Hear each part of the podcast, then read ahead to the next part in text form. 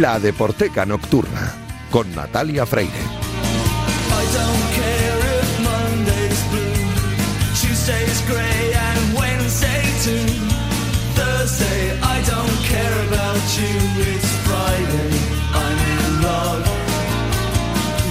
Bienvenidos a la Deporteca Nocturna, el programa de Radio Marca en el que demostramos que el deporte es y genera cultura. Os recuerdo que disponéis de un correo electrónico, ladeporteca.gmail.com. Os recuerdo también la cuenta de Twitter, arroba la deporteca, donde podéis comentar, sugerir y criticar lo que queráis.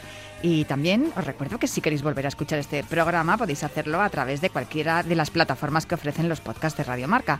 A los mandos técnicos me acompañan Luis Beamute e Iñaki Serrano, que ya están haciendo que todo suene a la perfección. Y arrancamos ya.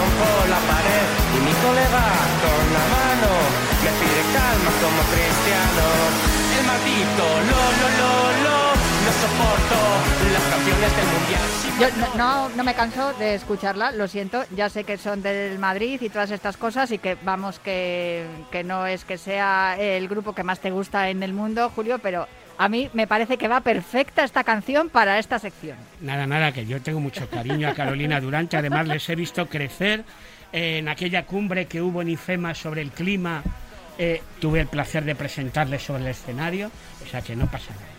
Yo, eh, lo que pasa es que no sé si hemos comentado alguna vez eso de que en una fiesta de mi emisora Sí. era un martes o un miércoles y dice, bueno, hoy es día de Champions, pero como no juega el Madrid no tenéis nada que hacer. Claro, sí, por- y ahí ya le Eso pusimos la cruz. Eso, eso lo tengo anotado en el Ahí le bueno. pusimos la cruz a Carolina Durante, pero bueno, aún así les queremos mucho y hay que convivir con el madridismo porque además han ganado 14 Champions, Sí. igual que 14 Roland Garros ha ganado Nadal. Anda, que Y- si yo te cuento un tuit que puse a propósito de lo que dijo Mick Jagger sobre el escenario hace unas semanas. No lo comentamos la semana pasada, No, pero no vamos, comenta. Aquí es tu sección, Julio Ruiz, ¿Sí? Que no te he dicho ni buenas noches ni nada. Bueno, pues buenas noches. Bueno, ocurrió que yo estaba en un sitio de mi estadio, por cierto, el sitio contrario, porque yo, mi asiento de abonado está en el fondo sur, Sí. pero el fondo sur era donde estaba el, el escenario, El escenario. de los Rolling Stones, que es curioso porque en el Calderón siempre el escenario estaba en el fondo norte, pero ¿Es ahora en el? Metropolitano...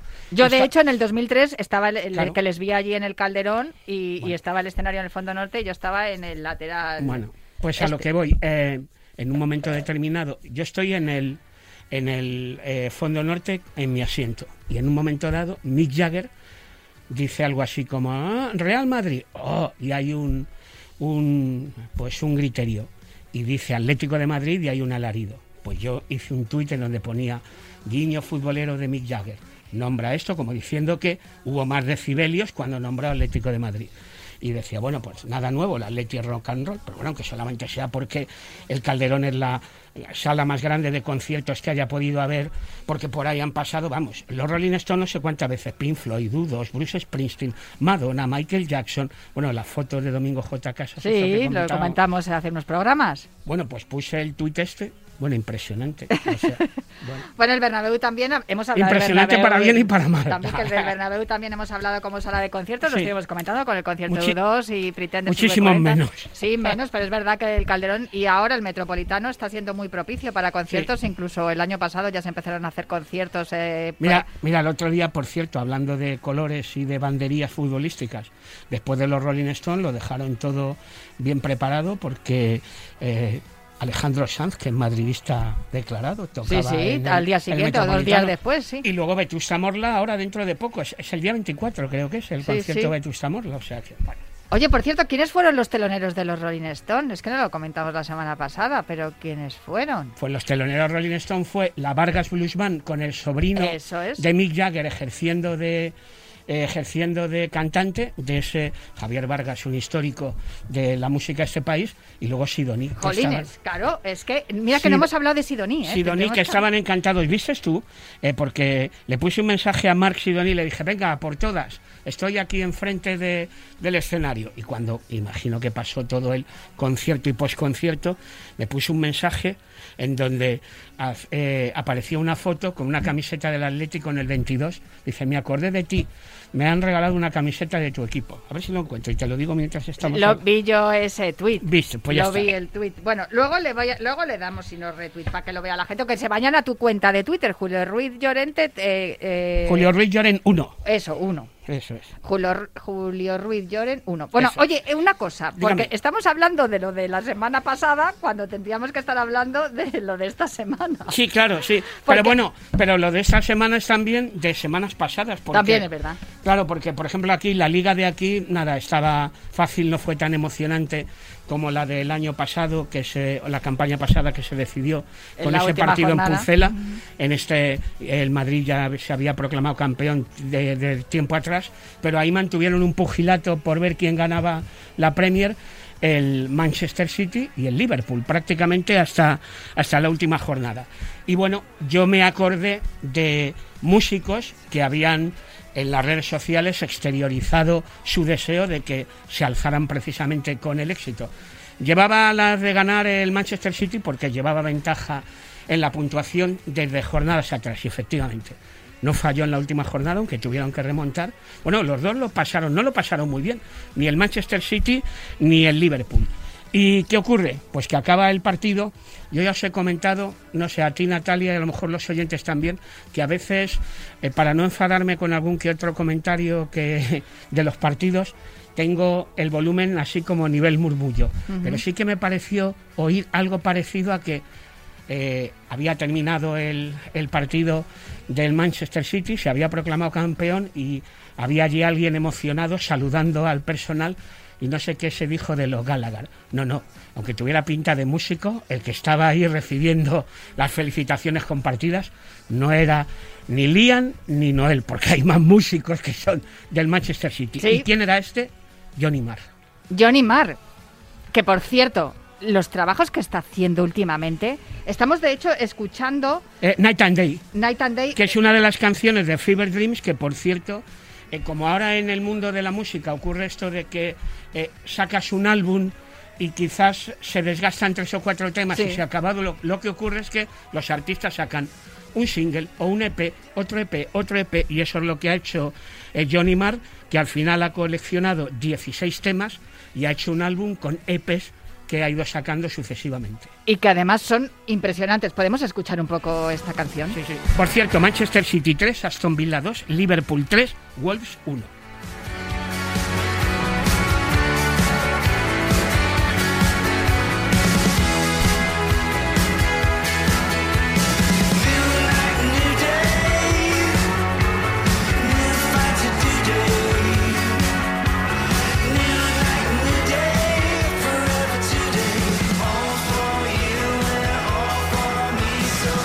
Tengo que confesar que mm, a mí los Smiths, que me habían gustado toda la vida, eh, cuando empezó a, sacar, eh, bueno, a sacar música en solitario, eh, su, su líder, su vocalista Morrissey, oye tío, de verdad, o sea, no puedo con él, de verdad, que me perdonen los fans de Morrissey, no puedo con él desde el momento en el que se metió con Robert Smith, con el cantante de los Cure, empezó a caerme fatal Morrissey. Luego tengo entendido que es bastante, tú igual hasta le has entrevistado y te parece un tipo estupendo, No. pero tengo entendido que es bastante mm, mm, puñetero porque es maniático y tal y yo, cual. hace, yo hace mucho tiempo, sabes, Natalia, que intento evitar en la medida de lo posible eh, eh, esta historia de, no, de- Sí, no, no, de asociar cualidades musicales con cualidades personales.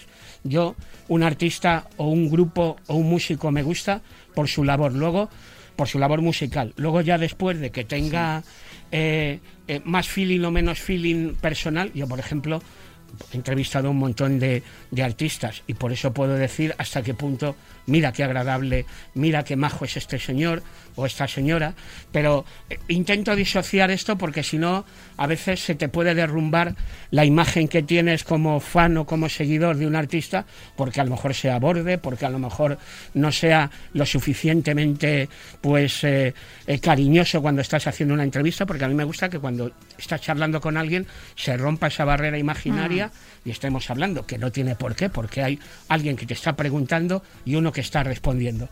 En este caso concreto, yo me quedo con el legado de los Smiths, sigo quedándome también con lo que han hecho cada uno de ellos en solitario, Morrissey por su lado y Johnny Marr por el suyo, que mira, hablando de... Es sa- que te digo, yo, perdóname, eh, de verdad, Sí. pero eh, aquí han conf- confluyen dos, dos cosas. Una, que no me cae bien el personaje y dos, que la música que ha hecho Morrissey en solitario tampoco me ha tocado la patata. Sin No. embargo, Johnny Marr sí que me ha sorprendido gratamente porque creo que además ha sabido rodearse de, de músicos muy buenos que, Sí. que también han sabido entender su filosofía y, y la manera de, de hacer música que tiene él. Y a mí Johnny Marr me tiene encantadísima.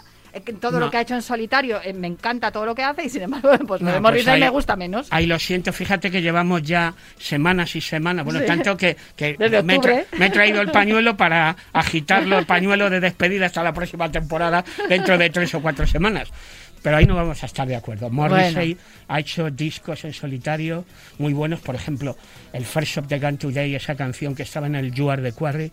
Morrissey ha hecho muy buenos discos en solitario, pero bueno, alguna vez, te- alguna vez tendríamos revisaré. que estar No, en no. desacuerdo. No, Sí. creo que no es la primera vez que estamos en impongo- desacuerdo. Te impongo vale. deberes para Vale. vacaciones. Deberes para- Empollarte la. Venga, haré el esfuerzo de estudiar matemáticas Morrissey por ti. Efectivamente. Pero Bueno. vamos, eh, estábamos escuchando, hemos escuchado el Night and Day de, Sí. de Johnny Marr y de fondo está sonando un súper clásico que pertenece a la banda sonora de mi vida, Sí. el Pure de los Lightning Seeds. Sí, efectivamente. Por cierto, antes he mencionado los números, los últimos marcadores de Manchester City y Liverpool en esa final de la Premier que al final, eh, pues, eh, al final, al final, se apuntaron los, los discípulos de Guardiola, 93 puntos del Manchester City, 92 del Liverpool, goles a favor 99-26 del City, 94-26 del Liverpool.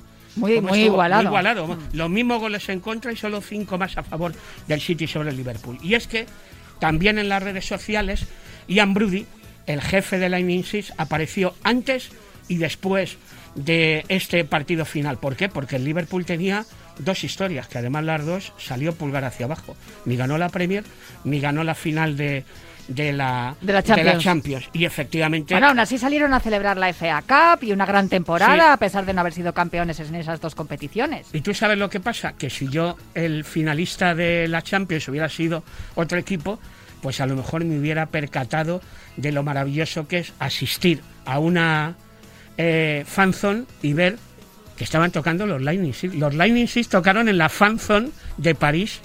¿Qué Eh, me ah, dices? Ah, pues no sí, tenía ni idea. Pues sí, pues sí.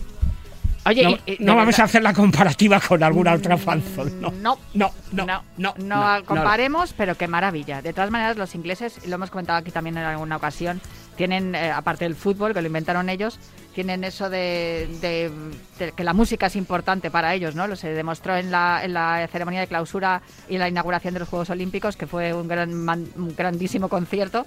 Y, y desde luego qué bien lo hacen. Oye, por cierto, que los Lightning Seeds también nosotros hemos tenido aquí una canción como sintonía de Yo creo que la más, la más famosa Three uniendo, Lions, mu- claro, la más famosa uniendo, Home. uniendo música. ¿La y- cantaron ese día en la fanzone? No tienes constancia No. de ello, no lo sé. No, lo único es que esto, viendo precisamente el día aquel que estaba emocionado Ian Brudi a ver qué pasaba en la final de la de la eh, de la, de la última jornada de la Premier, sí que le seguí y por eso de repente veo una foto y están tocando en la fanzone. Digo, bueno, uf, que, que por cierto, luego también a posteriori es de los que ha levantado la voz Ian Brudi para quejarse de la organización de la UEFA, que yo creo que Que fue un desastre lo que pasó en París. debió llevarse por delante a aficionados y hasta incluso a la gente que debía estar participando en, en esos actos, que no deja de ser una continua. Yo creo que las fanzones están supervisadas también, ¿no? Por la Mm. UEFA. Bueno, pues Ian Brudi se quejaba precisamente de esto. Bueno, pues nos ha dado pie esto para poner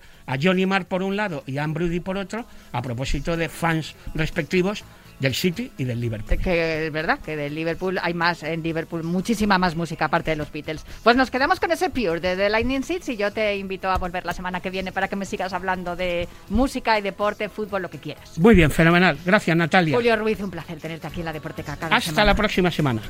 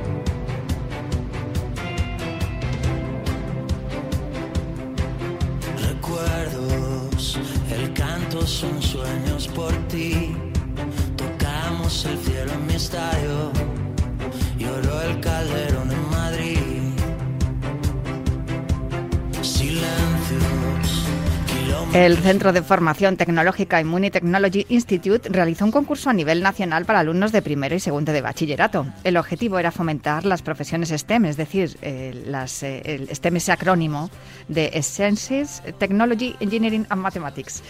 Y lo que pretendían era romper las barreras que existen alrededor de la tecnología y mostrar las amplias posibilidades y aplicaciones que ofrece la tecnología en todos los ámbitos, incluyendo el deportivo. Inmune, que tiene un acuerdo con el Consejo Superior de Deportes, que, que es un organismo que pertenece al Ministerio de Educación y Deporte, como todos sabéis, y también es un centro formativo con el que buscan facilitar la formación tecnológica de los deportistas de alto nivel y alto rendimiento, pretende garantizar la inserción futura en el mercado laboral de los estudiantes. Con el acuerdo creado en el marco del programa de atención a los deportistas, PROAD, eh, las dos entidades, tanto Inmune como el CSD, buscan posibilitar el desarrollo adecuado de la carrera dual de los deportistas y una formación académica de calidad en el ámbito de la tecnología durante su etapa deportiva y también al final de la misma, algo que les posibilite una futura integración sociolaboral de éxito. Es decir, que cuando los deportistas dejen su vida competitiva, su vida deportiva, puedan integrarse en la vida laboral y también aplicando todos esos conocimientos durante su vida deportiva a las tecnologías. En fin, el caso es que este concurso, eh, que ha sido promovido por Immune Technology Institute, ha tenido una ganadora en esta edición. Y digo ganadora porque además lo digo con, con, letras mayúsculas porque muchas veces nos quejamos de que en las eh, profesiones tecnológicas faltan mujeres. Pues bien, en esta edición la ganadora ha sido Raquel Izquierdo Pato, gracias a un proyecto que además tiene mucho que ver con el deporte, titulado Teoría de los grafos aplicada al fútbol, en el que ha realiza- realizado un análisis del juego del Atlético de Madrid. Raquel Izquierdo es estudiante del Instituto de Educación Secundaria Pintor Antonio López de Tres Cantos. Y con este proyecto eh, ha enseñado, ha mostrado una, una parte de ese enorme potencial que tienen las herramientas matemáticas en el ámbito del análisis del deporte profesional. La teoría de grafos tiene una gran utilidad en el análisis del estilo de juego de un equipo de fútbol y en la identificación de los jugadores más influyentes en la red de pases. Pero yo creo que lo mejor es que la propia ganadora del concurso nos explique en qué consiste su proyecto. Raquel Izquierdo, muy buenas noches, ¿cómo estás? Muy buenas, ¿qué tal? Muy bien. Imagino que eres del Atleti, ¿no? Sí, sí, del Atleti, vamos, de siempre. Oye, ¿cómo se te ocurrió la idea de, de aplicar el juego del Atlético de Madrid a, a esta te- teoría de los grafos aplicada al fútbol?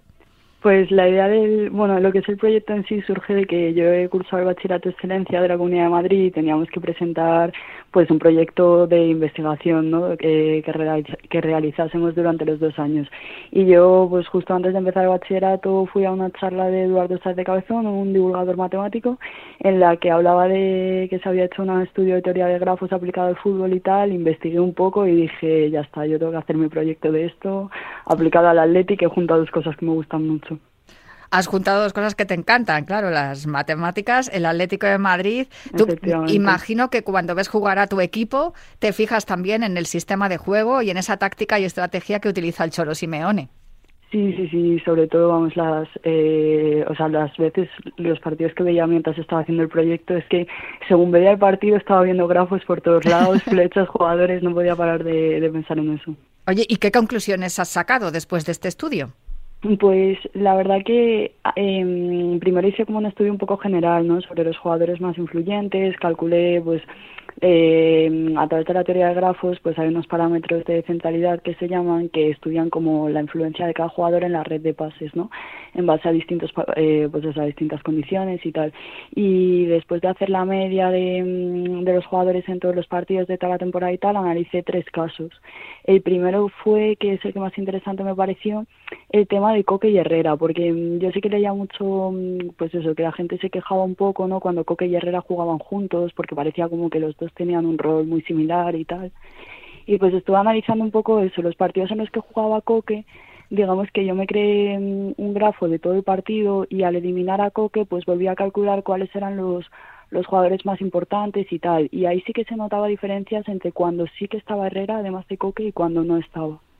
Hice lo mismo con Herrera, ¿no? Calculé los grafos y creé los grafos y tal de los partidos en los que jugaba Herrera, por un lado cuando también jugaba Coque y por otro lado cuando no estaba pues, el capitán, ¿no? Y, y ahí vi diferencias que me llamaron mucho la atención porque, vamos, la conclusión más interesante a la que yo llegué fue como que parecía que Herrera suplía mejor la ausencia de Coque en el, equipo según lo que me decían a mí los datos, ¿no? Según los, los parámetros que yo podía calcular, las medidas que yo, que yo había sacado y tal, pues parecía que cuando tú quitabas a Coque, si estaba Herrera no pasaba nada. Pero cuando tú quitabas a Herrera, aunque estuviera Coque, se notaba la falta de Herrera, ¿sabes? No sé, me llamó mucho la atención porque yo pensaba pues eso, que, que Coque tiene un peso muy importante en el equipo, más allá de futbolísticamente, pues anímicamente, ¿no? Es el capitán y tienes que, que tirar del equipo. Pero bueno, pues parece que los datos a veces engañan, no dicen lo mismo. Y también fue una de las conclusiones más importantes. y, y la percepción que tiene el aficionado, ¿no? Que parecía que se estuvieran estorbando y sin embargo, por lo que nos estás contando, es todo lo contrario. Que Efectivamente, que se estaban complementando y que sí, sí, sí, pues eso que tenían un papel, pues lo que tú dices, que los aficionados pensaban que, que hacen estos dos jugando a la vez y de repente tú lo analizas y cuantitativamente pues no está mala idea, ¿sabes? Hay mm, ahora mismo muchos equipos técnicos y, y vemos siempre a, a los cuerpos técnicos rodeados de, de tablets, eh, ordenadores Sí. y, y están continuamente buscando datos. ¿Crees que esto ya se ha convertido en algo fundamental a la hora de analizar el juego de uno u otro equipo? Tanto el equipo cómo tiene que jugar para enfrentarse a otro como el análisis del juego del equipo rival. Sí, yo creo que, que es fundamental que ahora mismo casi todos los, los equipos profesionales tienen un departamento de análisis de datos y que tú antes leías las estadísticas de, bueno, es que este el Atleti ha ganado al Valencia un 78% de las veces, pero es que ahora eso no es suficiente. Ahora hay que analizar muchos más datos y yo creo que son de mucha utilidad porque te dan información de la que tú no te das cuenta a simple vista, ¿sabes? Lo que acabas de contar de Coque y Herrera es muy significativo en ese sentido, porque también a la hora de analizar el, el- juego de un equipo rival a través de estos grafos, de esta Claro, teoría de grafos que tú has creado, también el, el entrenador y el cuerpo técnico puede decir, oye, tenemos que poner marcaje especial a este hombre o a este otro futbolista porque es- son fundamentales para el equipo si se, si se complementan, ¿no? Como sería el caso de Coque y Herrera. Eso es, eso es. De hecho, bueno, era como el objetivo principal ¿no? del, del proyecto y analicé los datos del Atleti porque eran los que más me gustaban, pero la idea era crear un modelo que sirviese para analizar datos de cualquier otro equipo y pues eso, diseñar estrategias, ver en función de los parámetros de centralidad que te, que te comentaba antes, pues ver a qué jugadores es más importante bloquear, cuáles te pueden dar pues eso, mm, según lo que lo que tú estés buscando, ¿no? Las estrategias que tú estés buscando, pues qué información podemos sacar de ahí.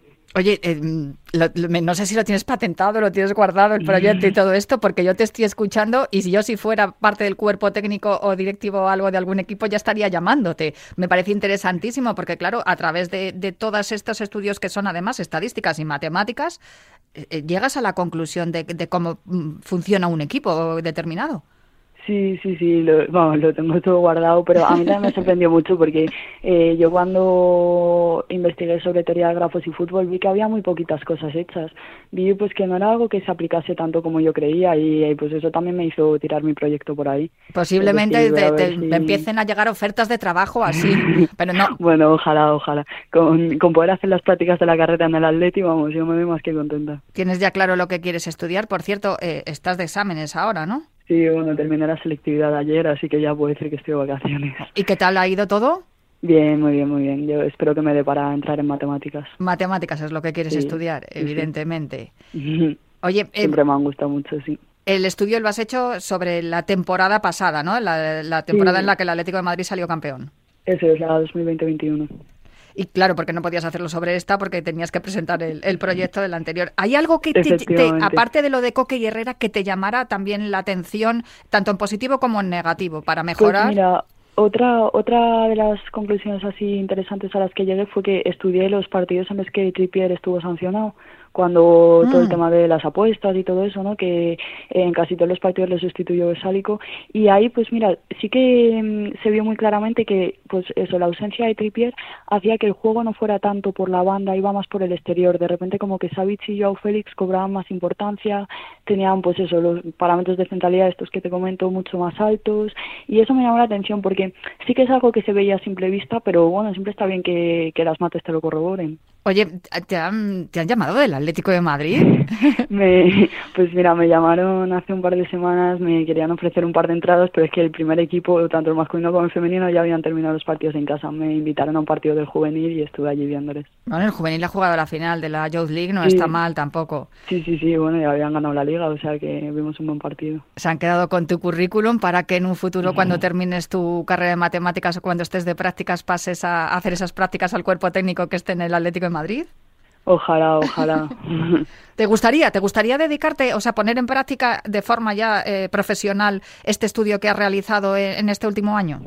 Sí, a mí claro que sí, es, o sea, es algo que me encantaría. Además, también quiero decir que yo acabo de terminar bachillerato, que los conocimientos de matemáticas y de programación, porque el proyecto también tenía mucha programación que tengo, no son, mm, no sé cómo decirte, que yo sé que durante estos cuatro años de carrera los voy a ampliar mucho más y tengo claras las líneas por las que se puede seguir, pues eso, ampliando el proyecto, ¿no? Y haciendo más cosas, así que claro que me encantaría seguir trabajando en él.